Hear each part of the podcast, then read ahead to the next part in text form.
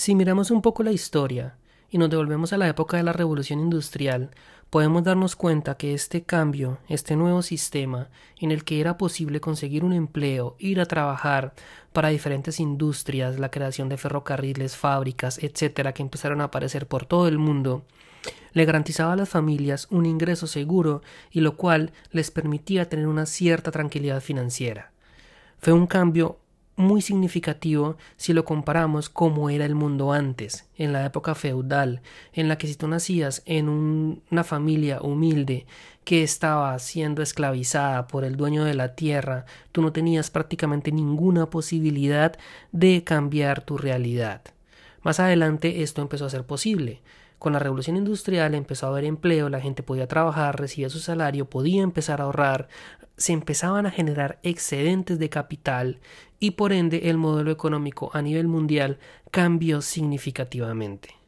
Ahora bien, hoy en día, siglo XXI, será suficiente para garantizar nuestra seguridad y tranquilidad financiera, conseguir un empleo estable, bien remunerado?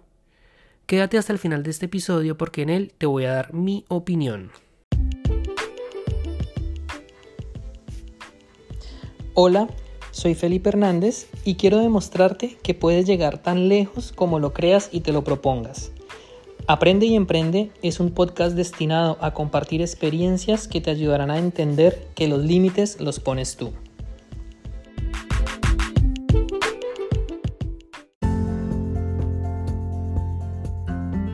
En el episodio anterior estábamos hablando cómo el sistema educativo actual nos preparaba en desarrollar habilidades técnicas que nos sirvieran más adelante para destacarnos en el empleo.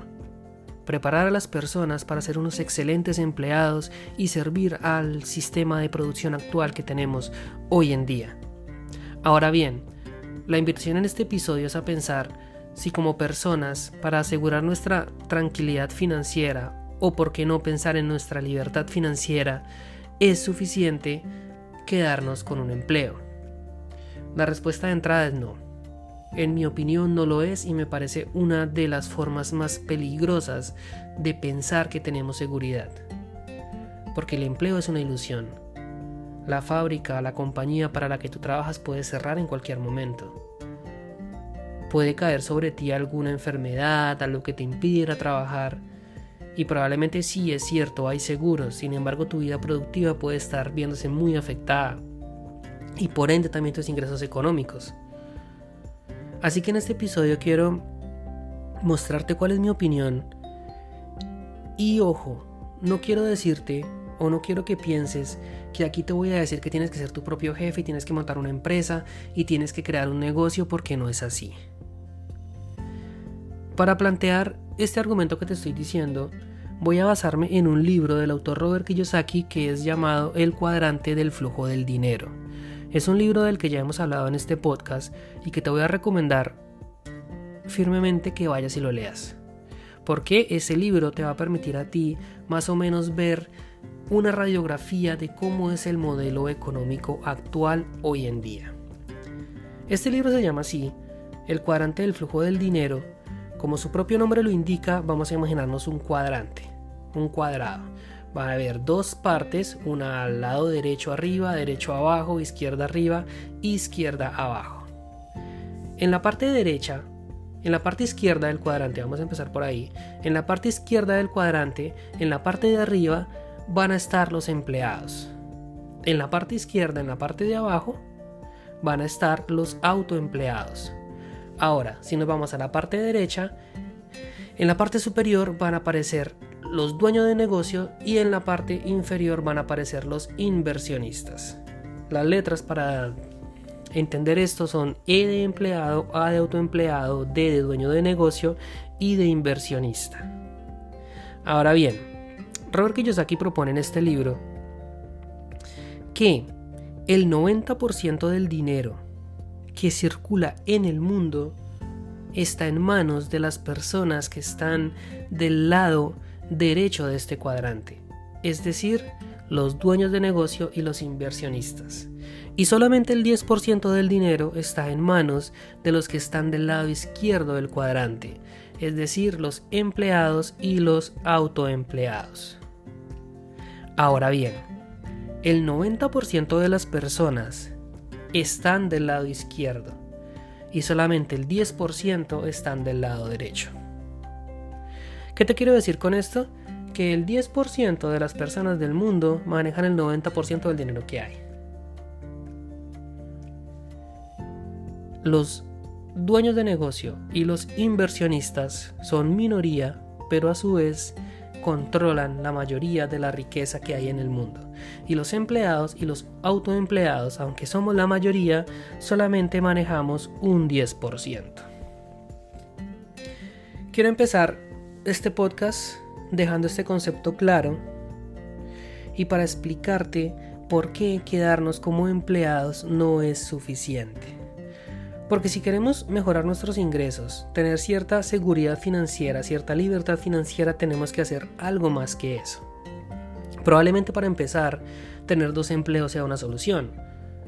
¿Por qué? Porque van a aumentar tus ingresos. Tener un ascenso en tu, en tu trabajo también puede servir por lo mismo, porque van a aumentar tus ingresos.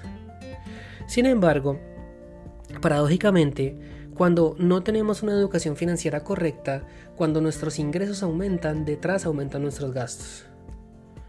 Cuando una persona se ganaba, por ejemplo, mil dólares al mes y de repente, por un segundo empleo, por un aumento, empieza a ganar 1500, entonces ya va a ir más seguido al restaurante. Probablemente va a empezar a comprar mejor ropa. Probablemente se va a cambiar de casa quizás compre un auto nuevo.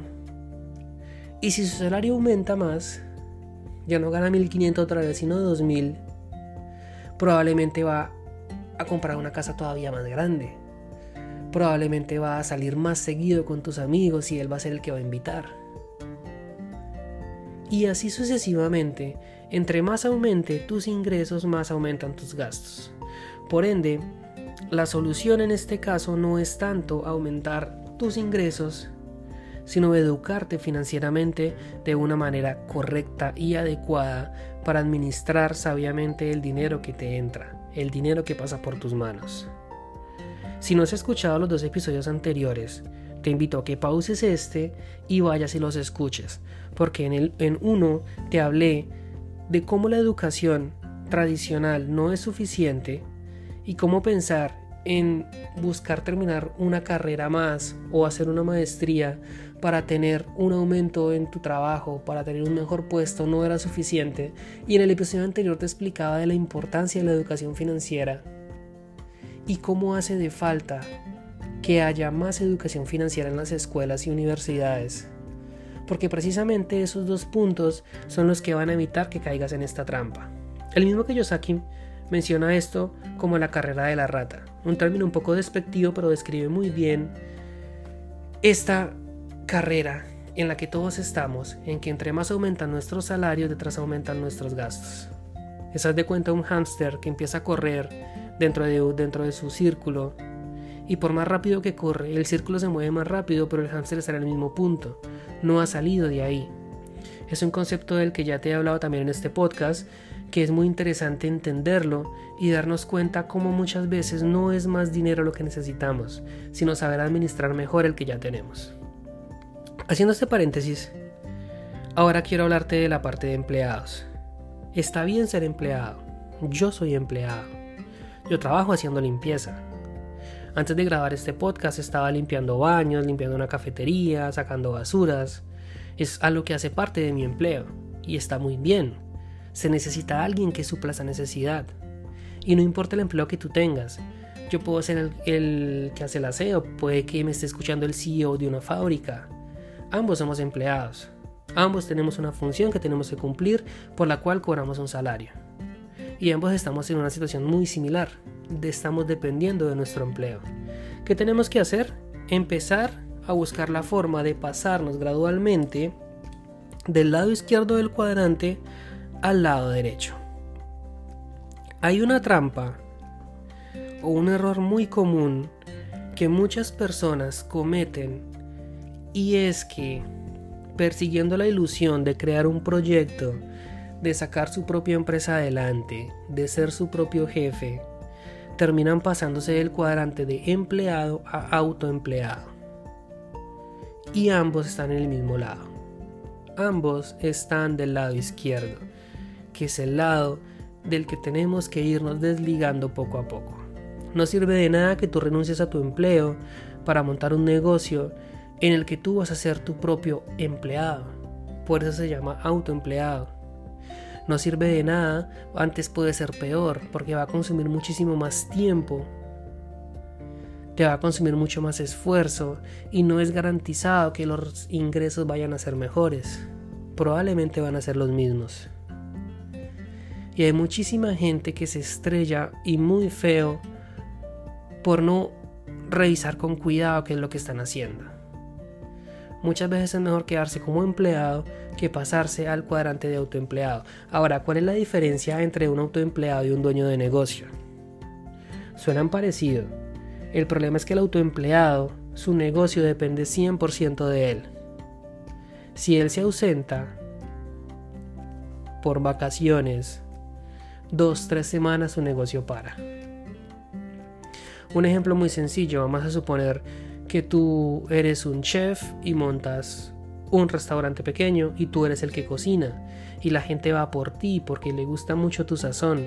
En el momento que tú te ausentas y te vas, es muy difícil que alguien te reemplace porque no va a cocinar igual que tú. Y en el momento que tú no estés, los clientes lo van a sentir y van a dejar de ir y tu negocio no va a funcionar. Un dueño de negocio es una persona cuyo o, el o, que el funcionamiento de su empresa no depende de él. Si se va de vacaciones, si no está, si se ausenta de su empresa por X o por Y, el negocio va a seguir funcionando igual. Pasar de ser empleado a ser dueño de negocio es muy difícil, no es tan sencillo. Es posible, sí, requiere un poco de creatividad, de que seas una persona muy curiosa, de que investigue, de que tengas un objetivo claro y lo puedes lograr. Sin embargo, la propuesta en este podcast no es que te vayas a pasar de empleado a autoempleado ni de empleado a dueño de negocio. Es que te pases de empleado a inversionista. Y eso sí que lo puedes hacer muy fácil siguiendo una fórmula muy sencilla. Cuando te estudias los principios básicos de educación financiera, te vas a dar cuenta que hay una regla que es págate a ti primero. ¿Qué quiere decir esto? Si tú te ganas dos mil dólares al mes, o mil dólares, o lo que sea, saca un porcentaje primero para ahorrarlo y gasta los demás. El problema de mucha gente es que cuando recibe su salario, primero gasta y si le sobra, ahorra. La propuesta es que lo hagas al revés. Primero ahorra y lo que te sobra si te lo gastas. Y ese excedente de dinero que te empieza a sobrar, lo empiezas a ahorrar y empiezas a buscar en qué invertirlo. De esta forma, te estás pasando del lado izquierdo del cuadrante al lado derecho de una manera mucho más segura que no requiere tanto tiempo, que no requiere tanto riesgo. Que si requiere que tengas un presupuesto, que tengas control de tus gastos, que tengas un excedente de capital mes a mes, que no tiene que ser grande, puede ser pequeño, no importa, lo importante es que lo tengas y que ese excedente de capital estés en la capacidad de invertirlo. ¿En qué lo vas a invertir? En este podcast hemos hablado en muchísimos episodios de un sinnúmero de posibilidades que hay. Bienes raíces, bolsa de valores, tecnología, fintech, criptomonedas. Muchos de ellos puedes empezar a invertir desde 5, desde 10 dólares. Y al hacer eso, te estás empezando a pasar del lado izquierdo al lado derecho. Ahora bien, hay formas un poquito más complejas en la que también lo puedes hacer y es apalancándote del dinero de otros, en este caso de los bancos. Si tienes un crédito de libre inversión que te cobra un interés anual del 10% y encuentras un instrumento de inversión que tú ves que lo puedes rentabilizar en un 15%, Pues tomas el dinero prestado del banco, le pagas su 10%, pero como tu inversión te generó el 15%, a ti te está quedando el 5%. ¿Qué se requiere para poder hacer esto? Se requiere mucha responsabilidad, se requiere muy buen presupuesto y se requiere conocer muy bien en qué estás invirtiendo. Y estas cosas que te acabo de mencionar son habilidades que tú puedes desarrollar sin hacer ningún curso, sin ir a la universidad, sin hacer nada extraño, sencillamente educándote un poco con información que ya está a tu disposición. Y de esta manera, si eres bueno con tus finanzas, si eres bueno con tu presupuesto, si eres muy bueno estudiando los modelos de inversión, analizando los riesgos y sabiendo perfectamente en qué invertir, vas a poder hacer ese tipo de jugadas como tomar dinero prestado de un banco para después invertir, para después pagarle al banco y quedarte con la diferencia. Y de esa manera vas a empezar poco a poco, con paciencia, a crear una nueva fuente de ingresos alterna que van a ser tus inversiones. Tienes tu empleo al mismo tiempo que empiezas a invertir en el instrumento que más te guste, que más te llame la atención. Hoy en día quedarse como empleado no es suficiente y esa fue la respuesta que te di al comienzo de este podcast. Y te estuve mostrando cómo puedes ir pasándote al cuadrante de inversionista de una manera muy segura muy sencilla y que con paciencia y con constancia vas a lograr grandes resultados financieros en el tiempo.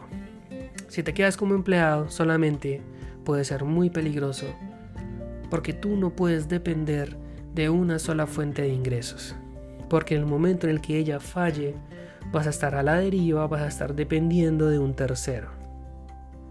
Y la idea de ser libres, de ser independientes, de, ser, de tener una tranquilidad en la parte de finanzas, es que no dependamos de un agente externo, no dependamos de nada. Si eventualmente queremos tomarnos dos, tres semanas de vacaciones, irnos a visitar a un familiar a otro país y estarnos allá tres meses, que lo podamos hacer estando respaldados por nuestras inversiones, por nuestro flujo de dinero, que nos permita darnos ciertas libertades.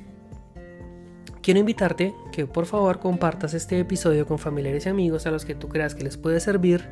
Y recuerda que en la descripción de este podcast vas a encontrar el enlace para que te unas a mi comunidad de WhatsApp, donde podrás dejar tus dudas, comentarios, inquietudes. Y no olvides seguirme en las redes sociales como arroba aprende y emprende podcast. No siendo más, te envío un abrazo y nos vemos en el próximo episodio. Chao, chao.